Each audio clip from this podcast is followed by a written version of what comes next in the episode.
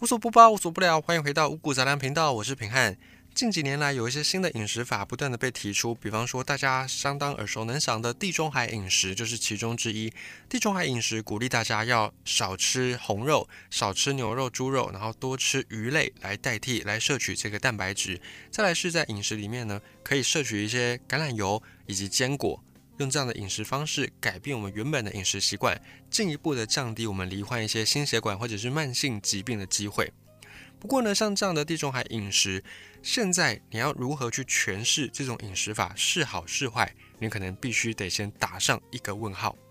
因为最近平安看到了一片纪录片，它叫做《Sea Spiracy》，它的英文翻译应该是叫做《海洋螺旋》，但它的中文片名呢叫做《海洋阴谋》。这是去年上映的一个纪录片，在 Netflix 网飞上面平台上架的一个纪录片。这个纪录片它是由英国的一个电影制片叫做阿里，他起心动念，然后去拍摄而成的。这个阿里他本身也是热爱环保的环保人士，那他自己在。休闲之余也会去到海滩上面去净滩，可是他发现他捡了这么多塑胶垃圾，感觉上只是杯水车薪，并没有办法减缓整个地球海洋受到的破坏跟污染。于是呢，他就从此出发，开始去寻找海洋到底目前的现况是怎么样。结果呢，随着他的脚步慢慢的迈开，他最后跑遍了世界各地，包含他去到日本，他去到泰国，去到很多地方，结果发现到海洋的环境。远远不如我们所想象的如此乐观。这个《海洋阴谋》这个纪录片，它虽然名为纪录片，可是它一点都不枯燥。平安自己看的这个过程当中，我觉得还蛮冲击的，蛮震撼的。然后不会让你感觉到说，好像纪录片就一定是那种无聊的，然后很八股、很教条的那种感觉，完全不会。但是为了要避免有一些朋友可能你还没有看过这部片，我们就先不要做太多剧透。但是我们。讲一下结论，就是这个影片里面还有提供我们一些反思的地方。好，那假设我们这边画一条防雷线，假设你还没有看这个影片，然后你想要自己去花时间把这个影片给好好看完的话，那以下的内容你可能就不适合再继续听下去。但如果呢，你想要了解这个影片到底在讲什么，你想要快速的大概知道一下，或者是你曾经看过，然后你有想要去一起来分享探讨的以下的内容，你就可以继续收听。好，我们现在这边画设一条防雷线。这纪录片它讲到了海洋目前的状况，真的不如我们想象的如此乐观，而且它也点到了当前海洋甚至整个世界的商业体系、经济体系对海洋造成的巨大的冲击。首先呢，最大的影响之一其实是混货，就是比起这个塑胶、海洋垃圾等等。混货这件事情，它是对海洋的伤害更大的一个事情。混货就是混合的混，渔获收获的获。这个混货意思就是说，现在我们在捕捞鱼类的时候，比方说现在黑尾鱼季嘛，那假设渔民在捕捞黑尾鱼的同时，如果没有只捕捞黑尾鱼，还把其他的一并的这些鱼类都捕捞上来，这就叫做混货。那混货有的时候捕的不只是经济鱼类。比方说，我在捕黑尾鱼的同时，我可能捕到黑尾鱼，我可能也捕到一些白带鱼，可能捕到一些乌鱼等等。那这些都是经济鱼类，还算 OK。但是比较糟的是，现在世界上混货的情况，除了这些经济鱼类之外，还捕到了很多其他有的没的生物，像是海豚，像是海鸟。那这些东西被捕进来之后，一来我们不吃，那二来它会对整个生态系造成巨大的破坏。这些经济鱼类。它本身在生态链、在食物链里面就占有着一定的地位。那假设我们都把比较高层级的生物、海洋生物给它捕走之后呢，那剩下的这些小生物，它们就会快速的繁殖。我们举例来说，假设这边有 A、B、C 三种等级的鱼，那 C 是最高级的掠食者，它会吃 B。那 B 这群鱼呢，又会吃 A。那 A 这群鱼再去吃藻类等等来维生。那假设我们今天把 C 这种鱼全部捕光了。没有掠食者之后，B 这一群鱼就会快速的繁殖。你会说，那这不是好事吗？假设 B 是我们需要的经济鱼类，那 B 快速繁殖，不就代表我们有更多鱼可以捕吗？理想上是这样，但实际上呢，B 这种鱼类因为缺乏 C，缺乏它们的天敌掠食者，快速繁殖就会大量的消耗这些它们生存的资源。消耗完了资源之后呢，这些 B 就会开始饿死。那等到 B 饿死，那一方面人类也在继续的捕捞它们。等到 B 这一群鱼也完全消失之后，就只剩下 A 这种鱼。A 这种鱼更小，那他们也会在经历过 B 经历的这样的过程，再一次，然后最后呢，A 这群鱼也会消失，然后只剩下满满的海藻、满满的藻类以及一些浮游生物，整个海洋就会没有鱼可以捕。我们当然是非常简化这整个过程，但实际上它的概念就跟我们刚才讲到的这个是差不多的。海洋里面有好几种的掠食等级，那我们一一的这样子把这些鱼都抓完之后，混货的状况越来越严重，生态链首先就会被冲击，首先就会被破坏。那么再来是当这些鱼没有了之后，海鸟的数量也会跟着下降，海鸟的数量跟着下降之后，这些海鸟它们的食物也会跟着减少，它们就必须要在往。人类聚集的地方来去跟人类抢食，所以到最后我们不只是让自己没有鱼吃，我们也害这些海鸟，害这些真的只能够以鱼为生的动物没有鱼能吃。那到最后，甚至北极熊也会没有鱼吃，这都是一环扣一环，环环相扣的。所以混货是目前地球上面对海洋生态破坏最大的一件事情。还有拖网也是很严重，现在的捕捞方式拖网都是被禁止的，因为拖网会一网打尽。根据这个纪录片里面的一些数据，这个拖网的高度可以非常的高，甚至跟那个法国的那个大教堂差不多高。这么高的拖网就在海底上拖，所到之处横扫无遗。最后不只是鱼、海草、土什么都没有，只剩下裸露的海床。那只剩下海床之后，就当然万物死寂，没有办法维生。整个生态系直接也是被破坏掉。还有第二个，在这个片中揭露到的事实是，永续鱼类的认证可能名不符实。现在呢，有一些专家学者，有一些食安专家、食育专家，会在给你推推动说，永续鱼类认证，也就是这个鱼在捕捞的时候呢，它是符合永续法则的。那什么叫永续法则呢？这个在片中，阿里这位主角，这个制片。他也不断的在问自己，到底什么是永续？永续的定义是什么？这个部分我们也不再赘述。你如果有兴趣的朋友，也可以在影片当中随着阿里一同找寻这个答案。那这个永续鱼类的认证也不可靠的意思，就是说阿里他在这个片中，他有去找到一个永续认证的海洋管理委员会，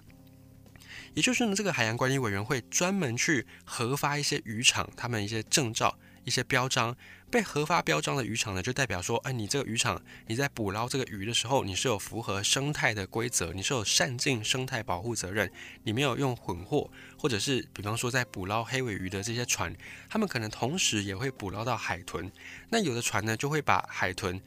捕捞上来之后，然后把它杀死，因为就可以减少他们跟黑尾鱼。来抢食物的机会，这样就可以增加尾鱼的繁殖量。有一些船，有些不孝船只是确实是这样做的，这个在片中都有记录到。所以有一些那个黑尾鱼的船，或者是捕尾鱼的船，他们就会去取得海洋委员会的这个海豚友善标章，代表说他们捕捞尾鱼之外，不会再去杀害海豚。有这个标章，理想上这个标章应该是这样子的，没错。可是呢，在这个片中，阿里就实际走访这个海洋委员会，然后去询问他们说。你们能够确保你们发出去的这个标章，每一个渔场都能够遵守这些规范，不用去伤害海豚吗？这个海洋管理委员会里面的职员就直截了当的跟阿里回答说：没有办法，我们不能，我们不能够确保百分之百所有我们核发标章许可的这些渔场都有善尽海豚的保护责任。这个时候就让人非常的无言。那大家相信你们会这样做，所以我们愿意花更多钱。更愿意用金钱去支持这样的一个组织运作，只为了要保护生态。但现在这个核发标章的单位却直接的跟我们说，他们没有办法保证这个标章核发出去一定能够保护到海豚。这个时候就让大家非常的无语。而这个时候呢，这个组织这个单位里面的人，他们也说，虽然他们有海上观察员，他们会去。登船在渔船上面直接观察这个渔船是不是有好好的守规矩，才能够合法标章。可是单位里面的人也说到，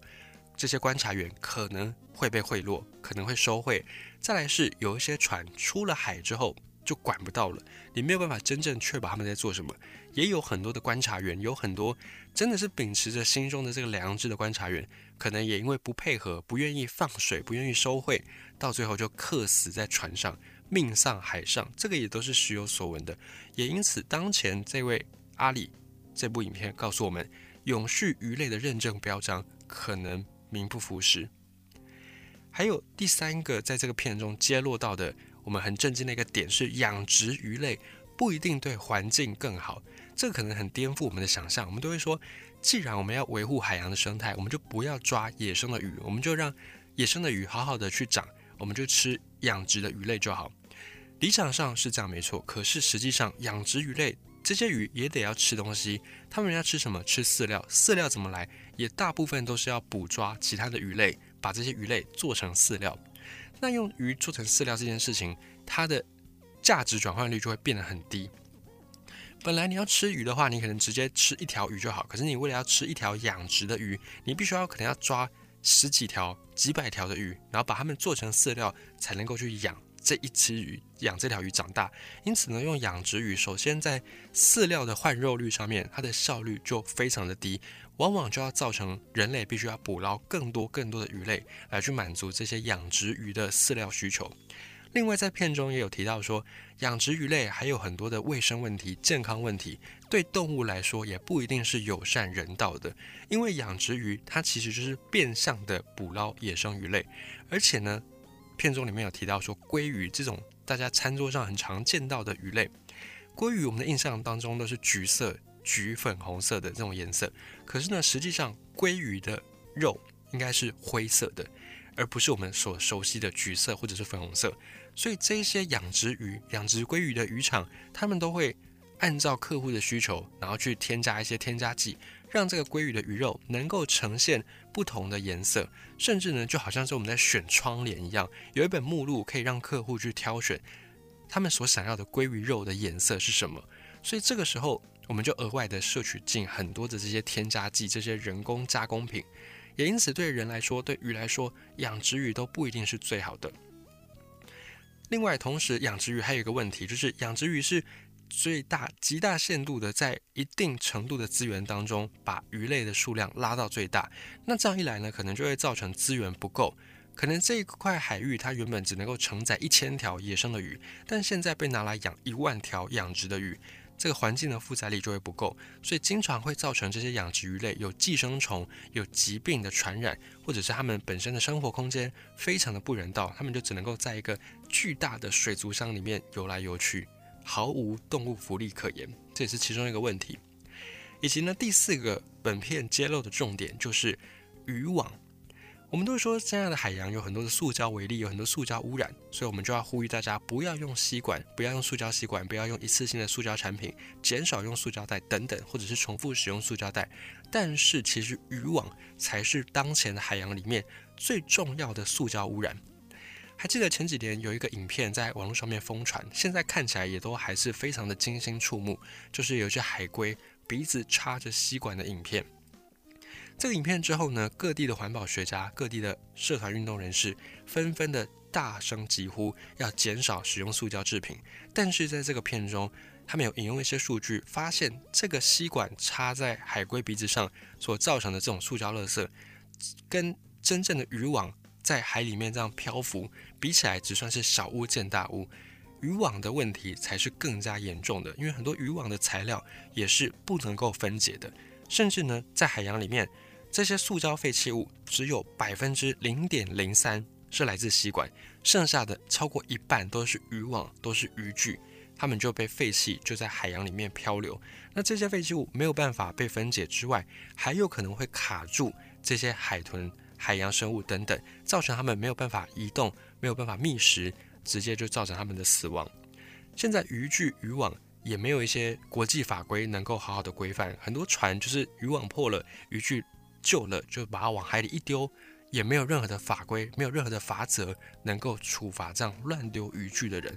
而渔具之所以很少被提及，是因为它背后牵扯到巨大的商业捕鱼的利益，所以在各国政府也很少有人敢公开的直接去触碰这个议题，甚至还有很多各国政府往往是掩盖着这些商业捕捞的集团。跟着他们一起做坏事，一起对这些海洋垃圾、对这些渔具、渔网睁一只眼闭一只眼。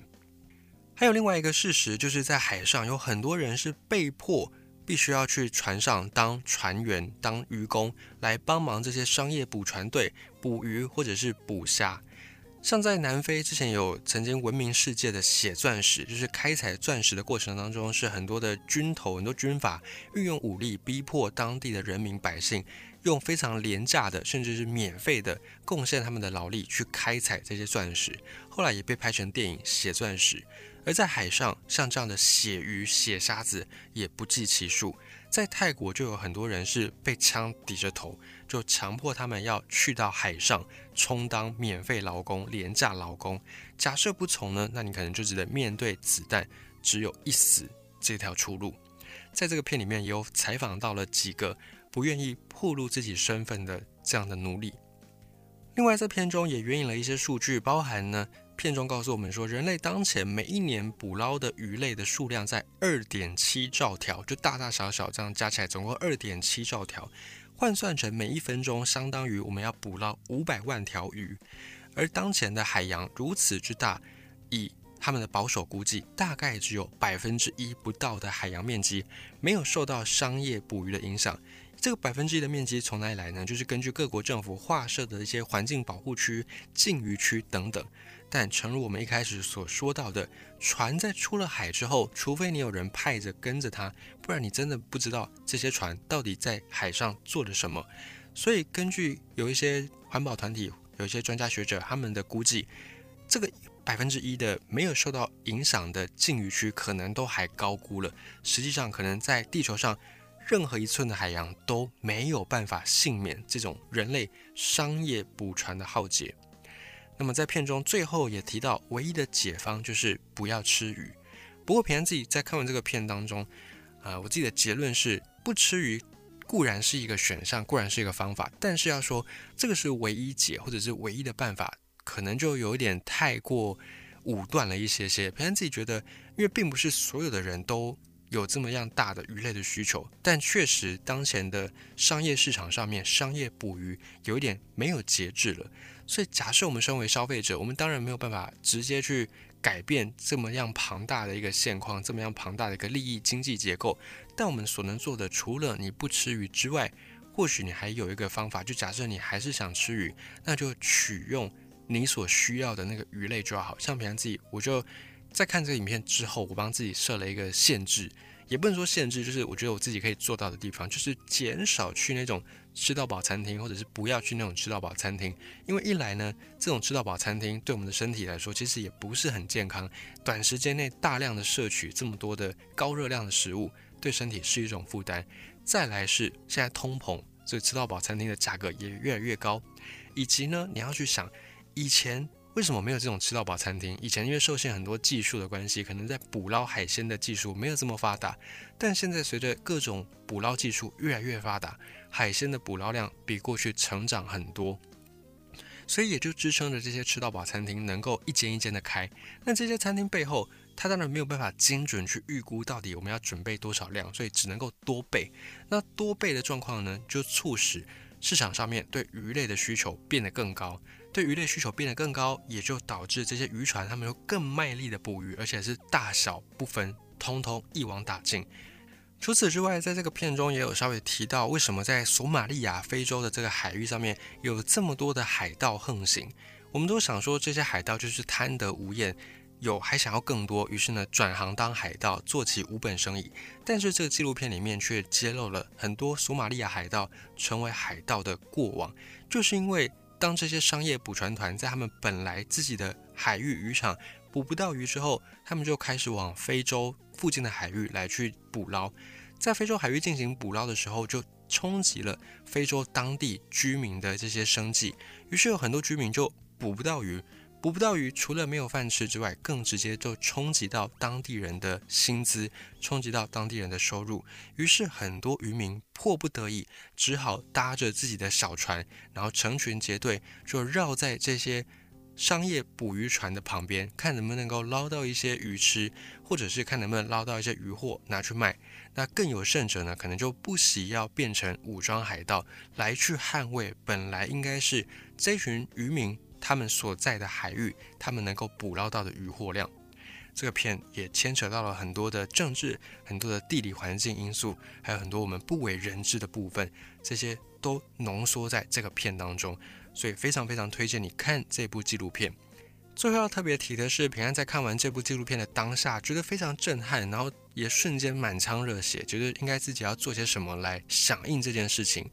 可是呢，又发现到在这个片的观影过程当中，有一些段落过于主观，或者有些数字它的来源，我觉得有点要打问号，有点疑问，以及呢，他讲的太过武断的一些层面，这个也让平汉对这个片是不是应该百分之百的相信，我觉得我自己会打一个问号，因为就像是在片里面有讲到，很多的这些渔业永续标章发放的那个标章的协会本身就有一些问题，那会不会？揭露这一切的人的这部片，或者是这个制片方后面也牵扯到了一些其他利益，我们不得而知。因为在这个片中的最后一个段落，